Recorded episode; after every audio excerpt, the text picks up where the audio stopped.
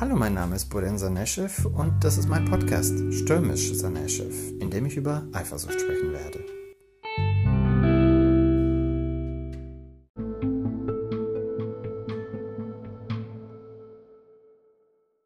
Eins unserer schlimmsten Erlebnisse spielte sich kurz vor meinem ersten Arbeitstag als Festangestellter ab. Teil des jährlichen Volksfestprogramms war auch ein Gay-Abend, zu dem unsere Freunde traditionell immerhin wollten. Wir liefen auf dem kürzesten Weg durch das Fest direkt ins Festzelt und gesellten uns zu ihnen. Sie waren nicht schwer zu finden, da insgesamt wenig los war. Das Showprogramm fand ich so lala und irgendwie war ich nicht in der Stimmung. Ich konnte mich nicht auf die Leute am Tisch einlassen und unterhielt mich kaum mit ihnen. War also von Anfang an etwas gelangweilt, fühlte mich vernachlässigt, weil Theo manche seiner Freunde lange nicht mehr getroffen hatte und sich nun glückselig mit ihnen unterhielt, während ich nicht so richtig ins Gespräch kam. Wieso ging es mir eigentlich immer so? Seit der Schule schon saß ich in irgendwelchen Gruppen und wusste nicht, worüber ich reden sollte, fühlte mich in neuen Gruppen oft fehl am Platz, schwieg und ärgerte mich über mich selbst. Doch ich konnte in der Regel nichts dafür. Die anderen hauten ein Thema nach dem anderen raus, vollkommen random Geschichten, die aber lustig waren, so dass alle lachten und dann knüpfte einer an und so ging es weiter und weiter und es konnte ein durchaus witziger Abend werden, auch wenn ich meinen Mund nicht aufmachte. Doch ich hatte den Anspruch, mich zu beteiligen. Es gab eigentlich öfters solche Typen oder Mädels, die nichts sagten und sie schienen nicht unbeliebt zu sein oder aufzufallen. Sie wurden auch immer wieder eingeladen zu solchen Treffen. Doch mich störte es. Ich wollte nicht so sein wie diese Menschen. Doch ich hatte keine witzigen Geschichten zu erzählen. Ich konnte Geschichten nie besonders gut erzählen, weder auf Deutsch noch in meiner Muttersprache, obwohl ich mich als Sprachwunder sah und gern Schriftsteller werden wollte. Wie immer schuf ein Maß Bier Abhilfe. Wir stiegen auf die Bänke, schwankten hin und her, sangen mit und stießen des Öfteren mit den Bierkrügen an. Am Tisch nebenan waren zwei Mädels, auf die ich aufmerksam wurde und lustig fand. Ich suchte ihre Nähe, vielleicht weil ich an meinem eigenen Tisch kaum Anschluss fand. Wir tanzten zusammen, ich teilte mein Bier mit ihnen, als ihre Krüge leer waren, wir unterhielten uns, so gut es im lauten Zelt ging. Manchmal, wenn ich trank, wurde ich besonders fürsorglich. Ich sorgte dafür, dass sich keiner ausgeschlossen fühlte. Ich hörte mir die Probleme von wildfremden Menschen an und versuchte sie zu trösten. Es war vielleicht eine Strategie, eine Beschäftigung, um den Abend durchzustehen, wenn man sonst keinen Spaß hatte. Ich versuchte also, ziemlich unsinnig, wenn man nüchtern darüber nachdenkt, die Mädels vom Tisch nebenan in unsere Gruppe aus schwulen Männern zu integrieren, die vermutlich allesamt keine Lust hatten, sich mit wildfremden Mädels zu unterhalten. Um ehrlich zu sein, hatte ich sogar einen kleinen Filmriss. Ich weiß nun nicht mehr so richtig, in welcher Reihenfolge sich die Szenen, an die ich mich noch erinnern kann, in Wirklichkeit abspielten oder wie die Zeitabstände waren. Vielleicht hatte ich zu viel getrunken, was mich bekanntermaßen aggressiv machte. Irgendwann, gegen Ende des Abends, als wir eigentlich schon gehen wollten, machte ich dem Theo wohl eine Szene. Ich kann mich kaum noch daran erinnern. Ich habe nur so Erinnerungsfetzen, weiß nicht einmal, was der Auslöser war oder was unmittelbar danach ich kann mich kaum noch daran erinnern. Ich habe nur so Erinnerungsfetzen, weiß nicht einmal, was der Auslöser war und was unmittelbar danach passierte.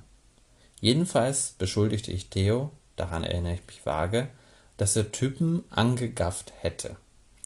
Ich weiß nicht, was passierte, wie es dazu kam oder wie schlimm ich mich wirklich verhielt. Ich erinnere mich, dass ich Theo in einem nachdrücklichen, sehr unangenehmen Ton beteuerte, dass ich es nicht tolerieren werde, wenn er mir untreu würde. Ich glaube, vielleicht bilde ich mir das aber auch nur ein, dass Theo so dermaßen verärgert und zugleich verunsichert war, mich so zu sehen, aggressiv, zerstörerisch, dass er mich körperlich von sich abstieß, in einer Art Schutzhaltung, in einer Art Schutzreaktion, als müsste er mich einfach von sich entfernen, um zu vermeiden, dass ich ihn zusammenschlug oder so. Wie muss ich ausgesehen haben? Wie muss ich ausgesehen haben, um so etwas zu provozieren? Ich erinnere mich an die Situation nur wie durch eine Dampfwolke. Ein bisschen wie wenn man high war, wenn die Realität immer wieder abreißt und abdriftet, nur um ein paar Sekunden später wieder zurückzukehren und einen zu überraschen. Wir fuhren schließlich mit dem Rad nach Hause, wo wir weiter stritten.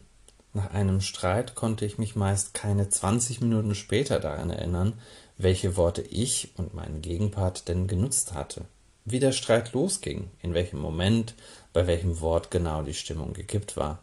So auch dieses Mal. Wir stritten auf der Couch, dann stand Theo auf und lief Richtung Bad oder Schlafzimmer, weinend.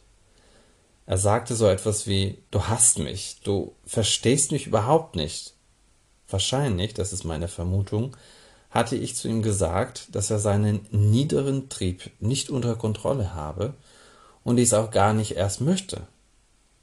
Als ich ihn aber so aufgebracht sah wie noch nie zuvor, weinend und das meinetwegen, war ich wie mit einem Schlag ausgenüchtert.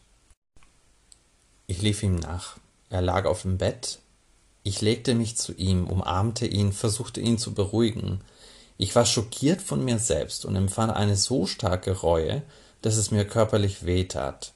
Die Wut, die ich bis vor einer Sekunde gespürt hatte, schlug in eine ganz neue Zärtlichkeit zu Theo um.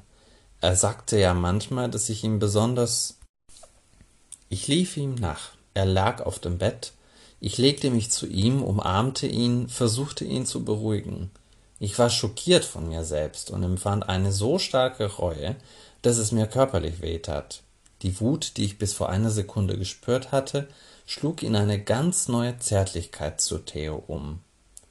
Er sagte ja manchmal, dass ich ihn besonders mochte, wenn er schwach war, und in diesem Moment stimmte dies auch, denn ich konnte auf ihn nicht mehr wütend sein, ihm gegenüber nichts Böses mehr denken oder empfinden, wenn er neben mir so am Boden zerstört lag. Ich hatte ihn zerstört. Er litt. Was ich sagte, was er sagte, das weiß ich alles nicht mehr. Ich weiß nur, dass ich in diesem Moment den Entschluss fasste, ihn nie wieder zum Weinen zu bringen. Es war unverzeihlich. Er war der Mann, den ich liebte. Ich durfte ihn nicht wieder so angreifen, nie wieder fies zu ihm sein. Alles, was ich zu ihm sagte, jede Berührung, jeder Blick, sollte ein Ausdruck von Liebe sein und sonst nichts. Wenn Theo und ich zu einem krantigen alten Paar wie meine Großeltern wurden, die sich gegenseitig das Leben vergifteten, dann sollten wir uns lieber trennen.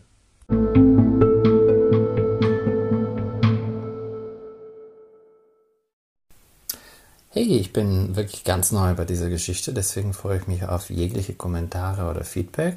Na gut, vielleicht weniger auf die negativen. Aber wenn ihr irgendwas zum Thema Eifersucht mit mir teilen wollt, vielleicht eure Erfahrungen oder ähm, wie auch immer etwas, was ihr erlebt habt, dann einfach nur zu. Es gibt ja die Funktion, dass man eine kurze Audio-Message aufschreibt, aufspricht. Oder ihr könnt mir eben auch was aufschreiben. Also einfach direkt schreiben. Vielen Dank und bis dann. Ich freue mich auf euch.